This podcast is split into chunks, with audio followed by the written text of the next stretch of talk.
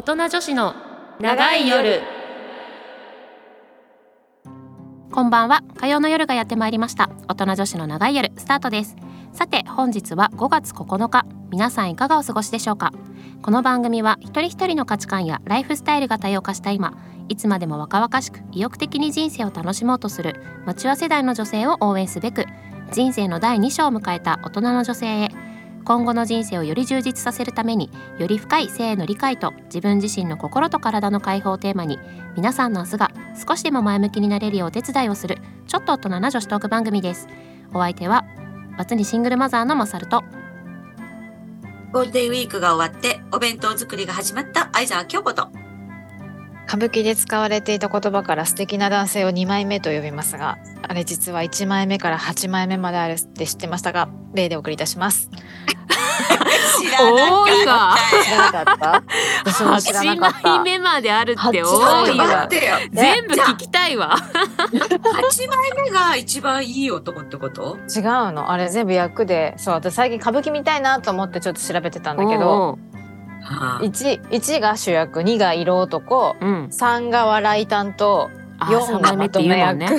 そう。うんで 5, が敵役。うん。6は敵の中でも憎めないキャラクターの敵役。うんうん。7枚目が一番敵役の中で一番の敵。うん。で8枚目が座長元締めだそうです。はあ。なるほ2ど枚目ね3枚目は知ってるよくけどね。ね言うよね。あーえそう。一枚目が主役なんだ。なんだってへえ8枚目が座長なんだ。座長なんだって。アップドダクションの社長的な感じかしらじゃあ。座八枚目座長さんだね。へええ2枚目が主役じゃないんだ。二枚目はまあイケンメンと色男っていうああれだよねかかっこいい人二枚目っていうもんね。へえあそう。いやでも歌舞伎面白いよね。そう私もちょこちょこ見るけど面白い。ねよく見るよねまさるちゃん、ね、そうお母さんと見に行ったりするけどなかなかねそう。面白いよ面白いねのうん面白い。で最近ほら現代それこそ何ワンピースとかさ、ファイナルファンタジーとかも全部こう歌舞伎でやってたりとかするからそれはちょっと見たことないんですけどうん。すごいちょっと見てみたい。どうなんだろうと思って。ああいう方がこう。初心者はとっつきやすいかもね結あ構ね。世界観がわかるからね。そうそうそう。古典ってほらやっぱ、うん。その古典じゃないや歌舞伎って古典のねそういうお話を元にやっぱやっていくからそこの話を知らなかったりすると全部こう理解しづらかったりするところもあるしね。まあし分かんなくても面白いけどね。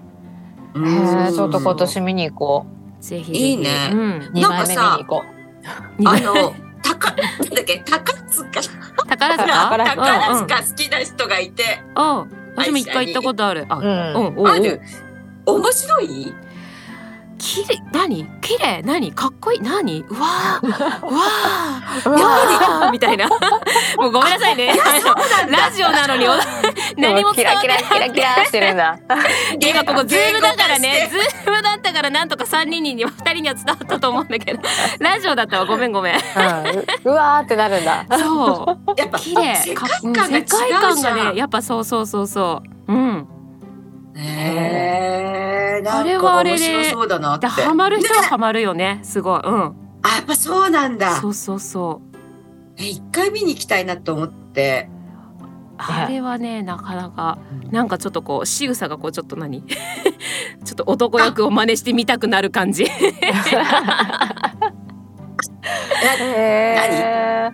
古代表現な感じ？誇張されてる感じ？誇張もそうだけどやっぱ何？かっこいいよね。そんじゃそこらの男よりかっこいいから。マジで？かっこいい。なんかキューキャーみたいな。なるよね。なるかっこいい。本ーキャ当にーってなりたあーあー美しいからそそう。うあそうだよね。う、ん。なんこうか思ったよりさ。顎をこう持つ時とかもなんかキャいーみたいな、いやなんかさすごいうん、その公演何？チケット代が高いって思ったの、うんうんうん。あの宝塚だからはいさ、はいはい。でも東方神起より安かった。東方神起はね こりゃいけちゃうなって。またねいやそんなこんなしてたらもう5分過ぎちゃったよ。はい。本当に 本当に雑談毎回思うけど本当雑談で申し訳ないですけどね。はい、はい今週もこんな感じで進めていきたいと思います。最後までお付き合いよろしくお願いします。おお願いします。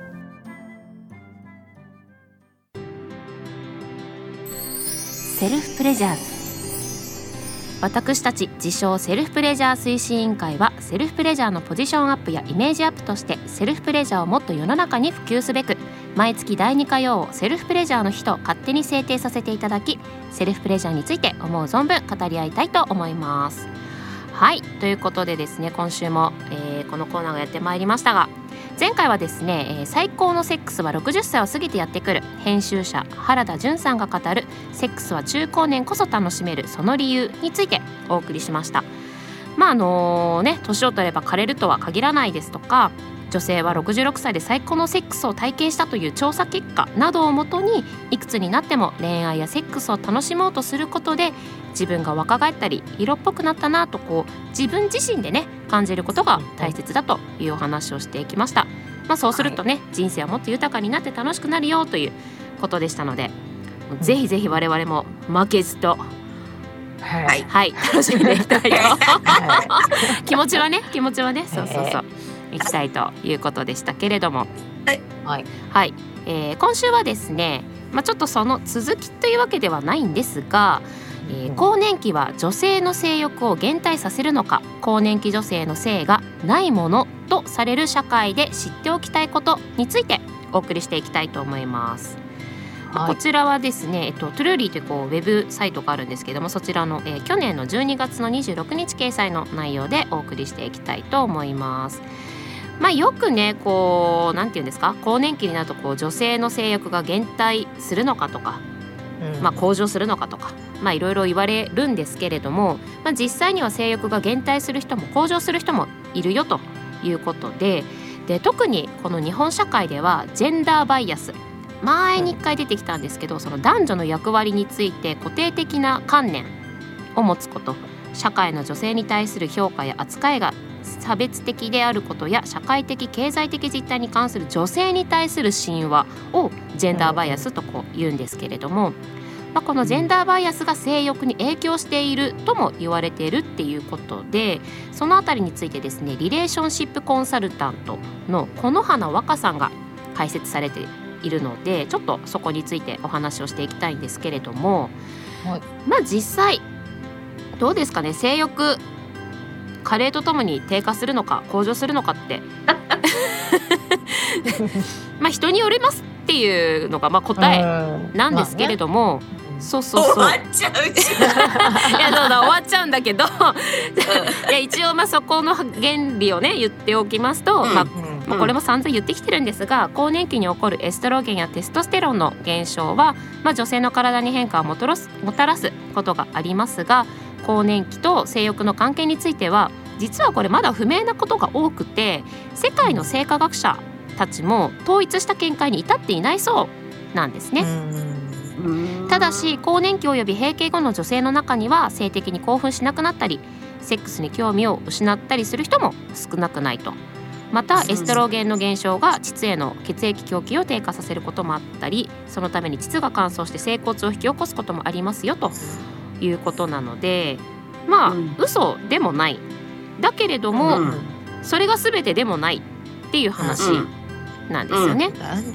うん。そうそうそうで中にはやっぱりその閉,、えー閉経後の女性の中には性欲が向上するっていう人もいるんですけども、まあ、その理由として考えられているのが妊娠の不安が減ったですとか育児を終えてパートナーとの親密な関係を楽しめるようになり心の余裕ができたなど、まあ、こういったことが理由としてね挙げられているんですけれども、実はですね興味深いことにアメリカで今最も注目されている生化学者のお一人エミリーナ・ゴスキ博士は更年期女性の性欲の減退の大きな原因に先ほど言ったジェンダーバイアスもあると指摘しているそうなんですね。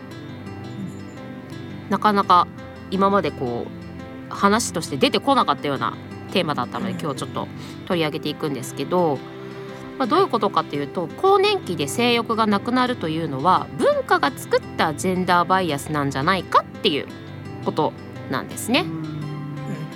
なので、まあ、ちょっとこのナゴスキ博士がおっしゃってる2つのこのジェンダーバイアスこれが更年期の女性の性欲に影響を及ぼしていると考えられてますっていうのでちょっとご紹介していきたいんですけども、えー、まず1つ目エイジズムによるネガティブなボディイメージっていうことなんですけれども、まあ、特に日本は多いかな。エイジズムや女性蔑視がひどくアラフィフオバミエこれ何？BBA っていうの？ババアのこと？BBA って書いてババア。アラフィフがやったら NG な服装オバ見えする痛い髪型。劣化。これよく見るよねこの辺の言葉ほんとよく見るね。見るよね。そうそう。などと中年女性を卑下する言葉が溢れ返っています。テレビ広告 SNS メディアなどこれほど若い女性の表彰で埋め尽くされている社会に住むと年を取ることをネガティブに捉えて自分の体に自信がなくなってしまいます。セックスは自分を解放しパートナーと一緒に育むコミュニケーションです。自己肯定感が低くなってしまうと楽しめなくなってしまうからです。ということなんですけどこれちょっと思い当たりますね、よく出てくるもんねこういう言葉。ある。ある。あるね。ある。いやあるね。あれよ。結局さ、衰えてる細胞がさ、うん、そうじゃん？まあまあね。誰よりも自分が分かっているのに、うん、うんうんうんさらになのにねそう追い打ちをね。あそうそうそう。知っとるわいっていう。そうお前はそうだそうだってさいやそんなの分かってるけどいやそうだそうだってさ それよそれそれ。メディアだよメデメィアディアだよメディアは怖いよもっと本当に。励ましてほしいよね。あそう励ましてほしい。いや褒めたたえてほしいもん。うんそんなことないって言ってほしいよね。否定して。そう。もうねたるんでくるんだよ体は。そうよ。そうそうそうよ。重力にね逆らえないからそれは。そうよ。だ子供産んでんだから骨盤底筋も緩むの緩むよ。よ緩むよ。犠牲になった私たちにババアってどういうことやそうだ。さそうだ。そうだ。そうだ。本当よそうそう本当だよ子供産んでねさ、ね。本当うめうめ言うから産んだもののみたいなね。そうよ。そう。そうよ。この仕打ち。本当よそう。だねちょっとそういうやっぱね。メディアとかねやっぱ広告 SNS テレビのそういう言葉がねやっぱこう自分にこうプレッシャーというかねうん。あネガティブなイメージを植え付けているっていうのがまず一つですね。うん。はい、はいうん。じゃあ2つ目ちょっとご紹介すると中高年女性のセクシュアリティが社会でないものとされているっていうことなんですけどもあこれもねすごい納得だなと思って過不調性やエイジズムに毒された社会もうすごいよ毒された社会では 中高年女性のセクシュアリティはないものとされていますその証拠にドラマや映画で中高年女性のセックスシーンやラブストーリーをあまり見かけませんよねとおっしゃってますね。あーないね。ね、あんまないよね。そうそう。最近やっと性的マイノリティの存在が可視化されてきましたが私たちの文化は基本的に若い男女二元論や異性愛が前提となっています。中高年女性は妻や母としての役割分業しか与えられず中高年女性の恋愛やセックスははしたないいい年して痛いなどと揶揄されるのが現実このようなセクシュアルなセクシュアルな中高年女性のロールモデルが社会にないからこそ年を取ったら性欲はなくなるべきだと思い込んでいる女性自身も少なくないのですとおっしゃってますね。もうねうん、なんて言ったらいいんだろう あの小声になっちゃったよ。うんなんだけどさいやまさしくそうだでもじゃあさ中高年の恋愛、恋愛だけのドラマはいいようん。あったじゃん？セカンドセカンドラブ？セカンドバージン？セカンドバージンじゃなかった？あそうセカンドバージン、うんあったじゃん？うん。ああいうのは見たいって思うけどさうじゃあ私がん。うんエ。ッチしてる動画見たいかってさ 待って具体的すぎるわ。本人知ってるばっかりに。私は見たくないんだよね。まあまあやっぱだっていうそこはやっぱねちゃんとそういうお話だったりはするからね。そう。そうなの。だからねね？なんだろう、そういうドラマは私はいらないけど、うん。いらないけどもっと人を好きになってもいいし恋もしてもいいしやりたいことしてもいいしセックスしてもいいっていうそういう世の中であってほしいそうなんですそう。っていうことです。そ。こなんですよ。なのでね、うん。こう私たちはそれぞれに自分のセクシュアリティ、まあ、性のあり方ですねを持っていますと、うん。違法でない限り、自そう分の性のあり方に社会規範を適用する必要はありません。文化や社会に刷り込まれた難題女性は何々であるべきという刷り込みから自由になりましょう、私たちはいくつになってもセックスを楽しんでいいしあるいは嫌ならセックスを楽しまなくてもいいのです。セクシュアリティの自己決定権は自分だけにあることを忘れないでくださいとこの花さんはおっしゃってますけれども、、はい。いやまさにでございますよ。本当。はい。肝に銘じます。肝 肝に銘じさ。てそうだからこのラジオ作ったんだよね。そうよみんなに知らし知らしめるために。言い方そっか。知らせてやる。思い知らせてやると。見てろよみたいなそんな攻撃的だったんだね。そんなねそうあのこう凶暴性はなかったはずなんですが まあでもでも知ってもらいたいそうそうってそうことだよね。ね私たち。そうですそうです、でそのこの花さんもおっしゃってるのがやはりセルフプレジャーを通して自分の体をしっかりと知りましょうということをおっしゃっていて、うん。うん。まあ、ここぜひちょっと、そうだよね。そうよ。プレジャーズだよね。そうよね今日セルフプレジャーだからねここよここをちょっとちゃんとねお伝えしていきたいんですが、はいえージェンダーバイアスやネガティブなボディイメージから解放されるにはセルフプレジャーがおすすめです自分の体を褒めて慈しみ体の感覚を高めること。スマホをオフにして一人だけの時間を作りセルフプレジャーを時々してみましょうと。いうことなんですけれども。これねなんか一応例例じゃないここんなのおすすめですって言ってあるんですけど一応ちょっとチャーッと読んじゃいますね。ちょっとチャーッと読むにはもったいないんですけど。まず一つ目。鏡の前に全身裸で立ちつま先から頭の先まで優しく撫でたりこすったりさまざまな強さで触っていきましょうまず一つ目ね。次二つ目。自分の体で素敵なところを見つけて認識してください。あなたのボディのどこがセクシーでしょうか。はい。次三つ目ですね。手だけではなくいろいろなものを使って肌が感じるセンセーションを楽しみましょう。ふわふわとした羽やフリンジのムチなど SM プレイに興味がなくとも肌にどんな風に触れるかトライしてみて新しい感覚を味わいましょう最後4つ目です。五感を高めるためにセルフプレジャーの間は好きな音楽を聴いたりアロマキャンドルを灯したりボディクリームやデリケートゾーンのジェルをつけたりこするのもおすすめ。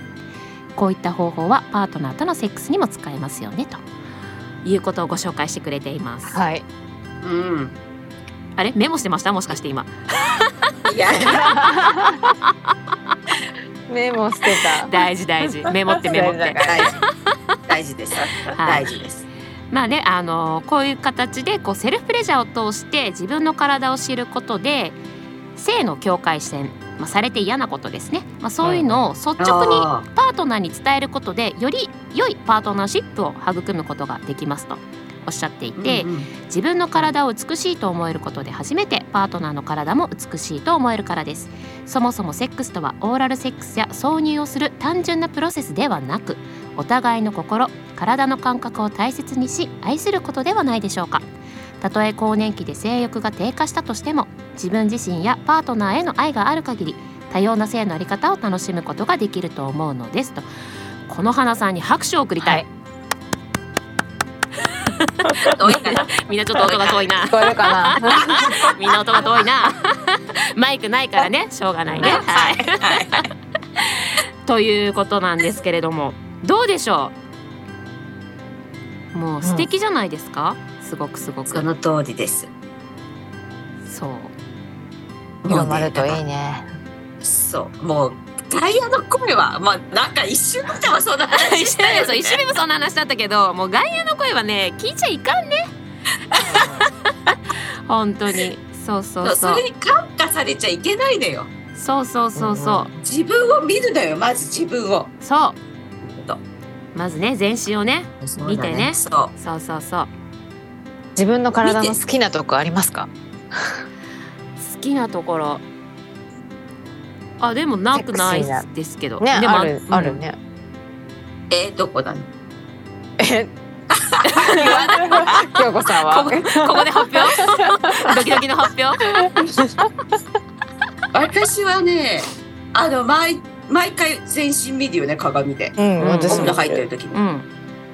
で好きなところはどこだろう。でも意外と私 おっぱいがいい感じ。だあら素敵。ああら羨ましい。うん。羨ましいわ。足足の楽しい足の形。足ってこうあっちだよ。あっちのうん。下の部分下あの部分ってフわかるットね。ふってね。フットの部分。ね下のフそう。ットね。鼻。なるほどなるほど、いいですね。うん。いいですね。いいですね。うん。え二人は？え？私私？じゃあれいちゃん最後ね。私ね。えー、それやっちまった今。私けけうん背中のライン好きですねああんま見えないけど。ちゃんとちゃんとこう S になってるの？もしかして。私あとわ背中すごい褒められるんですよ。マジ？あの吹き出物がないねって。そっか。そういう年齢か。そう。でまあほらフラメンコとかやったりするから結構背中オープンになること多くて。うんうん。そうそう結構背中をねでほらやってるからえあんま変なに、うん。余計な肉ついてないのかも、うんついてないんだよね、うん。多分ね。そうそうそう。えー。背中のラインにかっこいい背中いいね。ねえー、いいな。はいじゃあ最後れいちゃんどこですか、えー。私 私はヒョロインでくびれですね。あ細いもんね。あウウエエストでもねれ。一番こうセクシーななんていうの？だね。部分の一つですからね女性ならでは。の男性にはなかなかないですからねやっぱり、ね。そっか、かな。うん、いやー素敵じゃない。ね。ちょっとあチェックして私るたちすごいじゃない？ね。ほら。公共の電波使って何喋ってんの？飲んでないよね？酔ってないよね？大丈夫だよね？大丈夫大丈何言っちゃってんのって話だけどさ。夫でこういうねこういうポジティブな会話をしてほしいよね。そうそうそうなの。そこね。なんか小じわがとかシミがとかじゃなくてそれそれよ。それそれ。最近くびれ調子いいんだよねとか。それそれそれ。そそう。なのでねぜひ皆さんもねそう自分の体の好きなところまずねぜひ一つずつ見つけていってそこをね可愛がって大事にしてあげてほしいなと思いますね。うはい。はい、はい。ちょっともうちょっと喋りたかったけど時間がないからおしまいね。あら。はい。やっ。ぱりそんな気がした。はい わかりました。はいということで来週のコーナーもお楽しみに。それではここで一曲ご紹介します。ルクプルで日だまりの歌。そろそろお別れの時間がやってまいりました。この番組ではメールを募集しております。宛先は音女アットマークミュージックハイフンバンカードットコム。なおミュージックバンカーで検索するとミュージックバンカー公式ウェブサイトトップページのラジオ番組一覧に宛先へのリンクがございますのでこちらからも送信が可能です。お名前コーナー名を忘れずにお書きください。はい、えー、私たちアメブロにて大人女子の長い夜というブログをやっております。そちらもぜひ検索してみてください。番組ホームページの Facebook からもアクセス可能です。はいということで今週の放送は以上となりますがいかがでしたでしょうか？じゃあれいちゃん。はい。そうさっき最後に言ったうんみんなポジティブな声かけを。そうね。だいね習慣にしてほしいし、自分の体の好きなとこ一個絶対見つけてほしいな。それね。それ大事ですね。うん。うん。わ、かるわかる、うん。なんだろう。誰かと比較しちゃうとああ私なんかって思うじゃん。もちろん私だっておっぱい垂れてるしさ、うん、若い人に比べたら全然あれだけどさ。だ比較しちゃいけないよね。そう比較じゃなくていいの、うん、自分史上でいいのよ。そうそうそう。そうそうそうそうそこですよね。そこが大事だよね。大事ですね、うん、そうです、はい。京子さんもいかがでしたでしょうか？もう言ったから大丈夫。オッケー。オッケー。まあでもね、そう本当あのーまあセルフレジャー我々もうかれこれも何？この番組も 3, 三年？22日に、うん。23 4年目か。4年目で。4年目。そうだっけか。あそうだ。丸三年終わった丸3んだ、ね、年終わったところ。なのでずっと言ってきてますけれども。なんかね本当こういうポジティブな会話がもうちょっとこうね周りでも聞けるようになっていくといいなって思いますよね。そう。そう。謙遜の文化もういいんじゃないかな。もうね いいよね。ね。そうそうそうそう。褒められたらこうそうでしょ？みたいな。でしょ？思ったでしょ？みたいな。なんか私も思ったみたいな。あなたもここ素敵ねみたいな。ああいうそうそうそう。欧米なノリがちょっと欲しいなってそ思う。ろそろねそうだね。そのノリいいね、いいと思ううん。欲しいわ、あすごい好き。誰も傷つかないよね。いいね。自尊心も高まって。いいね。それいいよ、うん。そうそうそう。それ広めてこうじゃん。私やっていたちで。きましょうぜひぜひ、心がけを。はい、はい。今度じゃあそういうね文化をね少しずつ使っ使何？広めていけるうん。発信をねしていきましょうね私たちも。ええ。はい。了解です。はい。ということで今週はここまでです。来週もお楽しみに。お相手はマサルと。相沢京子と。レイでした。それでは